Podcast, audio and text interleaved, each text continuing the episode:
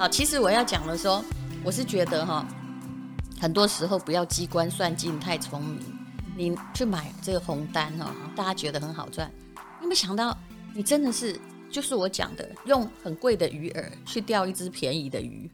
所有的以前红单也是可能有一段时间是合法，现在把你打成不合法、不道德、犯罪，为什么？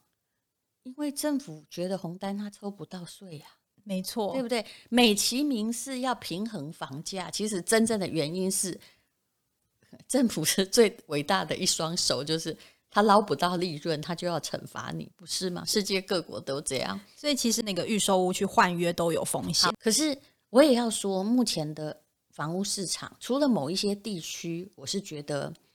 好，我就我只有台湾地区只有四个可以买，只有几个可以买的要件。第一个就是人口还在增加的城市，对不对？第二个是平均的租金，还有那个你买的房子的四趴，嗯，四趴哦，各位是四趴。我有说过几个原则，就算你自己住了，你算一算嘛，对不对？但是，呃，我还有一个特外特殊原则，就是我认为啦，只要你喜欢那个地方，你要自住的话，那是一个心理的安稳问题。自住的房子，你不必怕说什么时候不能买。这就好像前不久我们两个不是去吃一顿饭嘛？对。那有一位他已经做到很大的经理级，那他其实他就问我说：“诶，今年可不可以入场？今年可不可以入？”然后你看，我就问他什么？我其实我自己脑袋对这个很清楚，说：“来，你是要投资还自住？我看这是最主要的事情。”他回答我：“自住。”我说：“不好意思哈，那。”自住，你为什么要问可不可以入场？你应该问的不是今年可不可以入场，因为很少人能够从你自住房子至少都住个十几年嘛，对不对？很少人能够从自住房子在短期内得到利润。你买一个十几年可能才会脱手房子，然后问我今年可不可以入场？你有没有觉得你话中有矛盾？对不对？因为你你在买一个长期的东西，然后再问我说短期内它会不会好？是不是？因为他也不会短期脱手啊，是他就是要长期持有，他要自己住的嘛。对，你干嘛呢？第第一年脱手，你买一百万，被政府赚掉四十五万啊？对，如果你赚了一千万，还是赚了四百五？哎，他成本零哎，你成本很高哎，嗯，所以第一年真的转卖真的是心很痛。所以政府就是要让你，其实很各国政府都有就是要抑制你炒房啦。是是，只要是在。GDP 超过一万以上的国家，常常都有这样的措施，因为人民有钱可以炒房，而那些我刚刚讲的涨最高的两千五到一万，包括台湾也是一样，政府会放任让你涨，因为那个是整个经济成长带动。其实任何的房价，只要不是由经济成长带动，它都非常非常非常的危险。就好像你说，我们二零零八年到二零一四年那时候。房子有没有突然又涨了很多？好可怕哦！是不是？那时候台北市二零零八年大同区才二十几万呢。是来了，那时候叫价价涨量缩。嗯，其实价价涨量缩在房地产市场有时候跟股票市场有点类似，就是价格在涨了，那量在缩小，那到底是一个什么作用呢？没错，那个就叫做价量背背离。而且，其实那时候我们的经济成长率负成长。房子呢继续在涨，你会觉得很怪，这样很诡异。那个叫陌生段，嗯，那时候真正的推动理由很可能是马英九下令遗产税由这个五十趴降十趴，哎，那个是一个蛮大诱因哦。不过我真的觉得哈，任何不管是谁执政，朝令夕改乃让人最不信任的风险。现在又从十趴，就算你涨到二十趴，那也叫。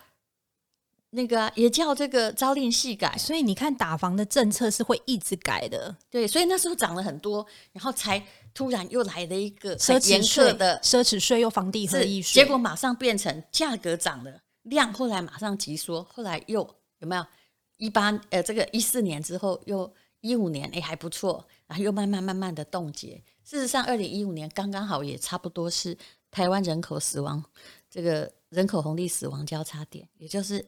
其实任何的国家人口变少就撑不住，但是你会跟我说为什么欧洲撑得住？英国到现在还在涨，那有各式各样的。请问英国的房子在涨，是因为英国人自己买？答案不是，嘛？就是，当时是外资、对啊、香港人一堆人去买啊，啊。澳洲的房子涨是澳洲人自己买。哎，我告诉你，还真不是，都黄种人买。嗯，所以除非有新的移民的策略，就是怎么样？房子会涨这个的，就是需要住的人变多了，有一堆移民，一堆劳工。假设现在台湾开始开一个策略，我跟你讲，房子还是会涨啊，就算我们人口红利死亡，为什么？因为有新的人口进驻。假设我们现在开放说来了，我们人口口不够，呃，印尼人啊、越南人什么什么，全部都可以来我们这里。申请居住，各位赶快买房子哦！你的房价要大涨，一定会涨。嗯，你不要觉得人家穷哦，可是问题是他会慢慢有需求嘛。它把你的人口人口红利是一个数学的数据，他把你人口变年轻了。嗯，所以淡如姐的结论就是说呢，其实房地产还是第一个要看人口红利，对，一定的。还有看 GDP 是不是已经到达了高点，然后经济有没有成长。台湾的薪水几十年不变是一个事实嘛？所以所有的房子涨，其实涨的都不是跟着经济力量。还有我要说最近的现象，你可以看到，我觉得建商炒作的确炒的，趁着这一就是、呃、疫情段了、啊。对，我，我不能陌生段已经过了哦。那个陌生段是二零零八到二零一四年，我觉得那个是台湾房地产的陌生段哦。那目前的状况叫做来量是有变大，对不对？你看数据，有最近量有变大。我们直接讲数学，我们不要像很多民民那个。名嘴一样哈，就直接说哈啊，都是的 key 的阿贝贝多了哈，他们都可以不负责任啊。我们直接让你自己了解这个经济的基本事实，量变大。对，今年愿意去买的比去年多，对不对？对，今年预估买卖与转动数应该可以超过三十万栋。对，好，那去年多少？去年也有破三十，那还没有大很多啊。对，就是其实来了吧？曾经台湾有到五十万栋，看，所以量为增，其实微增，对，它它没有很好。那价格真的有涨吗？我看到大家都是开很高，可以杀的空间。可是我朋友最近好可怕，他最近买了一个，哎，可以讲嘛？反正台北市某一个地段的建案也是破百万，然后是在项目内。不要从单一个案来谈那个，可能那个单一个案刚好需要住在那里，而且他有，而且我觉得贵的要命。他跟我说他要买，我就整个好贵。他家有，然后他爸是那个靠自己耶。靠自己白手起家哎、欸，那那你就人家钱赚比你多啊，真的好厉害哦！我真的觉得我自己不能说很贵，我就跟你说，你看任何地方，你不能告诉那个王永庆的老婆，我现在随便举一个例子，就那可能铂金包很贵，不好意思，人家三十几万对他而言可以啊，很好啊，piece of cake，对不对？可是你可能买个两百块的，如果你连饭都吃不了，两百块对你而言贵不贵是在你财富占的比例的问题，嗯、对不对？你高兴买买一艘游。游轮也是很便宜啊！如果你一年税缴个一亿，那你买个游轮，呃，不是一个游艇，对，八百万算什么呢？对不对？好，我要讲的是，我觉得目前的状况叫做量为增，量增其实是价跌，因为你的谈判空间还是很大。每个建商有没有？哦，每个建商贴出来的钱，像我家附近呢，我们这边，嗯、呃，我他开到七十几。哇塞！就是我们楼下，我有去看一个房子，它就在三边。预售屋吗？预售屋，它开到七十几，然后后面加了一句话，因为我戴着口罩，不要让他知道我是谁。卢姐妈说去看房，我们可以没有，我就是我觉得那个地方其实还不错。那我只是无聊，就经过去看一下。他他后来就一直打电话来嘛，他说七开七十三，哎，我们这是蛋白区而已，哎，哈。然后他跟我说可以聊，哎，后面只要交可以聊。但卢姐她一直打电话给你，代表说她很缺客，是不是？你你现在自己去试试看，都可以聊嘛。那可以聊代表缺客人呐？可以聊代表他还是他并不是卖方的市场哦，他还是买方握有很大的谈判能力的市场。所以我觉得目前叫量增价跌。好，那么各位学一下，量增价跌也是价量背离。它在用股市来解释，它代表。什么样的现象？它我讲的这个有点硬，但是我讲，也就是说，它价格可能已经为什么会出现量增价跌？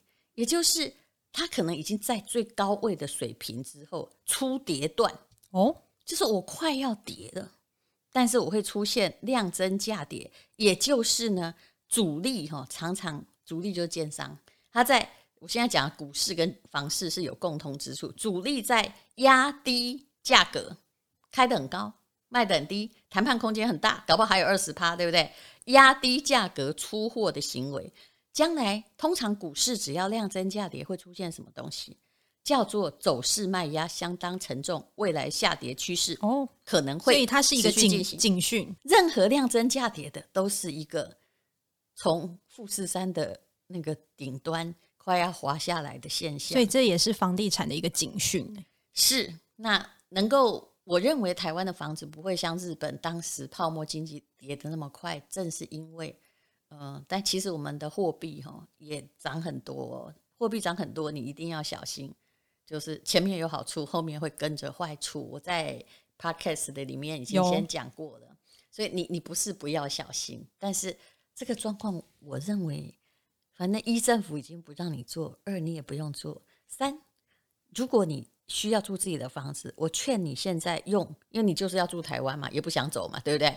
那你就要用现在的谈判空间，自己住的哈。我跟你讲，只要赚回房租就好了嘛。啊，叫你不要还贷款，然后利率很低，不要去买百万呐，要看收入啦。搞不好你朋友收入每每每个月五百万呐，对不对？啊，我如果去买一平一百万房子，你会觉得我买很贵吗？我不会，哎，是不是？我会觉得，你还觉得我还花？怎么这么小？怎么这么节省？对啊，因为感觉淡如姐家应该是破百平的那种豪宅啊。对，如果你我觉得，那因为你估估量，我可能收入可能还不错，对不对？